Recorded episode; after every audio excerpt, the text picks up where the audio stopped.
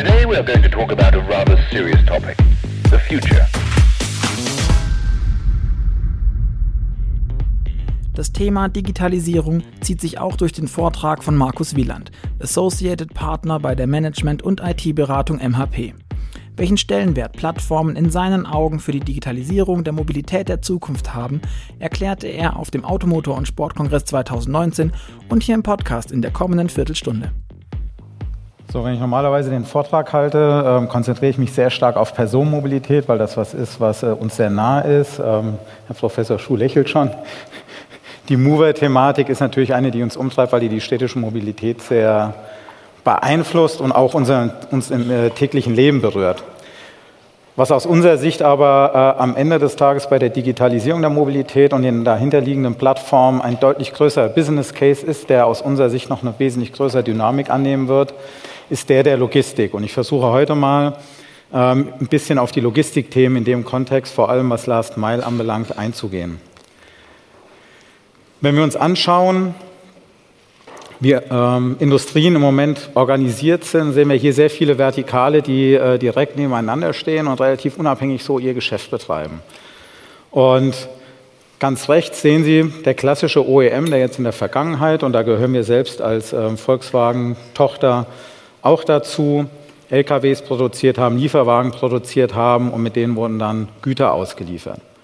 Was jetzt aber passiert, ist, dass in diesem Geschäft für physische Assets neue Player in den Markt eintreten. Und ähm, wenn man sich jetzt anschaut, welche das sind, kommen die unter anderem auch aus den digitalen Bereichen. Ein Unternehmen wie Google mit dem Waymo Truck oder auch Uber mit, einem eigenen, äh, äh mit einer eigenen Truck-Entwicklung versuchen, in diesen Markt reinzugehen.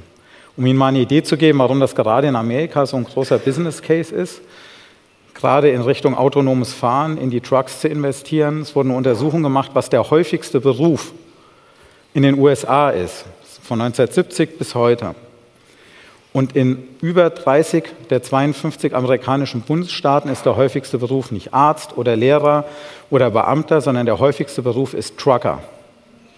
Das heißt, die Trucker repräsentieren einen riesigen Batzen Personalkosten erstmal. Das mag jetzt sehr ähm, kapitalistisch klingen, aber das ist de facto so. Das ist eine Kostenschraube, an der in Zukunft gedreht werden soll, weshalb gerade was das autonome Fahren anbelangt, neue Player in diesen Markt reingehen wollen. Da wird sehr, sehr viel Geld investiert, aber das sind nicht die einzigen. Retail-Unternehmen wie zum Beispiel ein Walmart mit dem UDEV Truck ähm, entwickeln auch eigene Fahrzeuge, um nicht nur den stationären Handel in den Griff zu bekommen, sondern auch die Lieferkette in Zukunft zu beherrschen. Das heißt, auch hier haben wir neue Konkurrenz bekommen als klassischer OEM. Picnic, ähm, ich glaube aus Belgien kommen die, ähm, die bringen Supermarkt-Delivery äh, nach Hause. Ähm, die haben einen eigenen E-Van auch entwickelt. Das heißt, die gehen auch mit einem eigenen Fahrzeugangebot in den Markt und last but not least, DHL mit dem Street Scooter von Professor Schuh sind dort äh, auch als neuer Entrant in den Markt reingekommen. Das heißt, wir bekommen auf der Seite der physischen Assets als OEMs aktuell schon massiv Druck. Da wird der Markt angegriffen, weil viele Unternehmen aus fremden Branchen dort eintreten. Jetzt könnte man sagen, okay, wir stellen uns der Herausforderung und gehen das jetzt äh, im Sinne einer, eines, eines fairen Wettbewerbs an. Das machen wir auch. Aber es gibt noch weitere, eine weitere Dimension, die wesentlich ist, wie sich in Zukunft die Wertschöpfungsketten verschieben werden. Wenn man sich alleine mal ansieht, was wir hier für ein Massen Thema haben. Das ist eine Studie aus den USA von dem Unternehmen KPMG gemacht. Ähm, die haben mal prognostiziert für die nächsten 20 Jahre, wie sich die Zahl der gefahrenen Kilometer für PKWs, für Shopping-Trips, also der Wochenendtrip in die Mall entwickeln und wie sich die Kilometer für Same-Day, Same-Hour-Delivery ähm, auf der anderen Seite entwickeln. Und ich denke, man kann hier unschwer sehen, dass die Anzahl der Kilometer in Summe anwachsen wird. Das heißt, in der Endausbaustufe wird die Logistik mehr Kilometer auf die Straße bringen. Wir haben ein Effizienzproblem auf der Straße. Die Verkehre werden sich verdichten, wenn man das für Stuttgart simuliert. Ähnliche Erhebungen gibt es im Bundesverkehrswegeplan, äh, der voraussieht, dass bis 2030 in den deutschen Städten die Anzahl der Tonnenkilometer um ungefähr 24 ähm, Prozent, glaube ich, ansteigen wird. Wenn man das für Stuttgart simuliert, führt das zu erheblichen Verschlechterungen des jetzigen Verkehrsstroms. Das heißt, wir haben auch ein Effizienzproblem. Und dem versuchen vor allem die digitalen Player Herr zu werden. Wenn wir uns jetzt nicht nur Waymo angucken, auch Aurora oder auch die chinesischen Pendants, durch die Investitionen in autonomes Fahren, die in Zukunft es ermöglicht, ganze Fahrzeugflotten am besten im Schwarm organisiert durch Städte zu bewegen, lassen sich diese Effizienzprobleme lösen. Und die Beherrschung dieser digitalen Technologie, das ist das eine. Das Zweite, was diese Unternehmen aber antreibt, ist die Kundenschnittstelle zu besetzen. Wir haben hier ein Bild von Didi, das ist ein, ein chinesischer Carsharing-Anbieter. Ähm, die haben auf ihrer Plattform 450 Millionen Nutzer und wickeln jeden Tag, jeden Kalendertag 30 Millionen Fahrten ab in China. Und wir als Volkswagen liefern in Zukunft die Fahrzeugflotte für Didi, um diese Sharing-Dienste anbieten zu können. Und was ist hier passiert? Hier hat sich zwischen den Kunden und zwischen den Fahrzeugherstellern ein digitaler Player geschoben.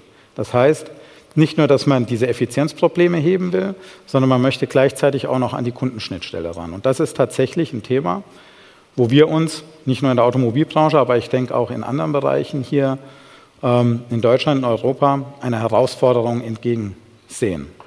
In China dasselbe Bild. Ähm, Apollo ist im Prinzip das Spiegelbild zu Waymo. Man versucht hier genauso das autonome Fahren zu entwickeln und hier sehr interessant, ähm, auch auf offenen Plattformen. Das heißt, hier ist kein proprietäres Verhalten, wie man das vielleicht von einem Chinesen erwarten könnte, ähm, ähm, im Place, sondern hier ähm, wird eine offene Plattform angeboten, wo andere eingeladen werden, mitzuentwickeln. Und last but not least im Logistikbereich, die Logistiker selber fangen auch an, Plattformen aufzubauen und zu sagen, wir möchten Anbieter- und Nachfragerseite zusammenbringen und so die Kundenschnittstelle zu besetzen. Das heißt, wir sehen sehr, sehr viele digitale Player, die sich auf den Weg machen, ihren Teil am Kuchen der Mobilität in Zukunft zu kriegen. Wenn wir das jetzt mal auf die klassische Wertschöpfungskette legen, die Wertschöpfungskette in der Vergangenheit für einen Fahrzeughersteller war, ich stelle ein Fahrzeug her, gebe das in den Handel oder über einen Leasinggeber und dann kommt es beim Kunden an. Und ich habe noch einen relativ direkten Kontakt zum Kunden. Und wir hatten das eben gesehen an dem Beispiel ähm, ähm, der digitalen Plattform. Hier kommen jetzt entweder einzelne Serviceangebote oder ganze Plattformen zwischen den Hersteller der physischen Assets und den Kunden selbst. Jetzt könnte man natürlich sagen, wir legen uns auf den Rücken und wenn eine Plattform 450 Millionen User hat, ergeben wir uns und ähm, liefern dann halt nur noch die Mobilität oder die Fahrzeuge dafür zu. Das wollen wir natürlich nicht tun. Und wir glauben auch, es gibt Antworten darauf. Und wir hatten das eben schon auch in Pausengesprächen erörtert. Zusammenarbeit, Kooperation kann eine mögliche Antwort sein, und zwar eine industrieübergreifende. Wir glauben nicht, dass solange wir in unseren vertikalen Industrien verharren und versuchen, von dort aus die Probleme zu lösen und die Herausforderungen anzugehen, dass wir damit erfolgreich sein werden. Wir sind der festen Überzeugung, dass wir industrieübergreifend denken müssen, um diese ökonomischen Hebelmächte, die solche digitalen Plattformen haben, entsprechend kontern zu können und den Herausforderungen da begegnen zu können. Wenn man sich solche Plattformmodelle jetzt mal anschaut, wo ist da in Zukunft Geld zu verdienen? Und das ist jetzt angelehnt an eine Studie, die ähm, BCG gemacht hat, äh, in der Voraussicht dessen, wo in einem Zeitalter des autonomen Fahrens Geld zu verdienen ist. Da ist das physische Asset erstens im, im Sinken begriffen, das heißt, es wird weniger Fahrzeuge geben nach einer Sättigungsphase in den 30er, 40er Jahren dieses äh, Jahrhunderts. Und damit wird auch immer weniger Geld zu verdienen sein. Das heißt, es wird wir sagen damit immer High CapEx, Low Margin Business. Das heißt hoher Kapitaleinsatz und geringer Ertrag. Jetzt sind aktuell Mobilitätsplattformen äh, ein sehr, sehr spannendes Thema. Das heißt, Sie kennen das mit Sicherheit. Movil ähm, ähm, als, als Plattform ist draußen. Reach Now jetzt als Fusion von, von ähm, Daimler und BMW und, und, und. Die, die haben wir eben gesehen. Das sind alles Mobilitätsplattformen, die auf den Markt kommen. Man könnte jetzt meinen, okay, vielleicht verdiene ich damit in Zukunft mein Geld. Die Währung, mit der Mobilität in Zukunft gemessen wird, sind zwar Personen- und Güterkilometer, aber selbst solche Plattformen werden irgendwann eine Commodity werden. Und das, womit die Unternehmen in Zukunft Geld verdienen werden, gerade wenn wir da mal autonom unterwegs sind, sind mit den Value-Add Services. Und derjenige, der heute schon die digitale Kundenschnittstelle zum Kunden aufbaut, hat in Zukunft einfach die besseren Chancen, an diesem Geschäft zu partizipieren. Und da müssen wir hinkommen, dass wir lernen, wie digitale Wertschöpfungsketten funktionieren. Und die werden nicht vom Fahrzeug kommend her gedacht. Wenn wir uns das mal anschauen, und ich mache das jetzt mal ein Beispiel, das wurde eben auch schon genannt, äh, das war äh, flaschenpost.de, äh, die mag ich im Moment besonders gern, weil die ein klassisches Beispiel sind, wie vom Kunden kommend digital basierten Service macht, der am Ende auch Mobilität bedeutet. Flaschenpost.de ist ein Startup aus Münster, die versprechen, in 120 Minuten die Getränke zu mir nach Hause zu bringen. Und ich habe so einen Lieferwagen bei uns in Mannheim gesehen, der ist an mir vorbeigefahren, deine Getränke in 120 Minuten. Ich bin ins Internet gegangen und binnen fünf Minuten hatte ich meine Bestellung aufgegeben. Das war ein perfekt organisierter, durchorchestrierter Service. Ich musste nur kurz meine PayPal-Registrierung machen, fertig war das, Adresse angeben und ich hatte die Bestellung draußen. Das ist gutes UX, gutes User-Design. Das heißt nicht, dass die Seite schön aussah, aber der Service und das Kernversprechen dieses Unternehmens, das hat an der Stelle schon mal funktioniert. Im nächsten Schritt wurde die Bestellung über diese Plattform geschleust, die man im Hintergrund natürlich aufgebaut hat. Ich habe eine E-Mail bekommen, in 120 Minuten äh, wird deine Lieferung da sein. Und schon 90 Minuten später wurde mir angekündigt, wir sind doch ein bisschen schneller, in fünf Minuten kommt der Fahrer vorbei. Und dann irgendwann stand das Fahrzeug vor meiner Tür. Der Fahrer war da, hat die Getränke ausgeladen, hat mir auf einem digitalen Device nur kurz gezeigt die Liste der Leergüter, die er eingescannt hatte, hat mich unterschreiben lassen. Und dann habe ich den mal gefragt, habe gesagt, sag mal hier, ich lebe in Mannheim, ähm, mit wie vielen Fahrzeugen seid ihr denn hier unterwegs? Das, die waren da ganz nagelneu gestartet. Und dann hat er gesagt, sie sind mit 120 Sprintern gestartet in Mannheim. Mannheim ist eine 300.000 Einwohnerstadt, da haben wir ein paar in Deutschland von. Wir haben auch viel größere. Wenn man das mal hochskaliert auf alle mittelgroßen und großen Städte in Deutschland, ist das ein Business Case für mehrere tausend Fahrzeuge. Jetzt ist ein Münsteraner Startup darauf gekommen, wofür man denen, äh, glaube ich, auf die Schulter klopfen muss, dass sie das geschafft haben. Aber die gleiche Idee hätte ein Fahrzeughersteller zusammen mit einem Retailer haben können. Das heißt, wenn sich hier an der Stelle zum Beispiel so eine Idee ein Retailer und ein Fahrzeughersteller zusammengetan hätten, hätten die genau das gleiche Geschäft aufziehen können. Es bedingt aber, um das zu tun, erstens den Kooperationswillen zu haben und zweitens das als ein Ökosystemspiel zu verstehen.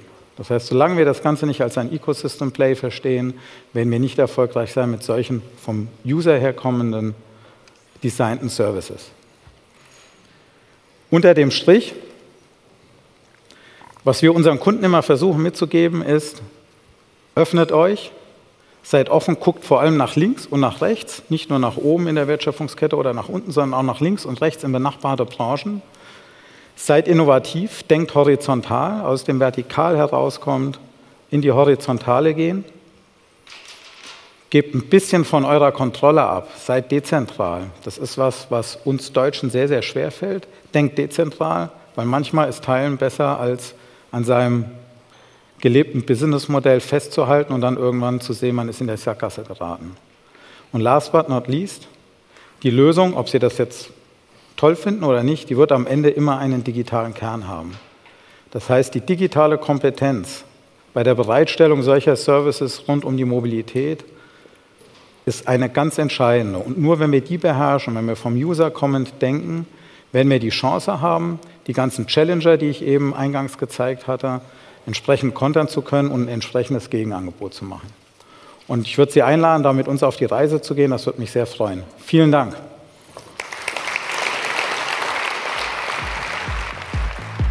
Today we are going to talk about a rather serious topic, the future.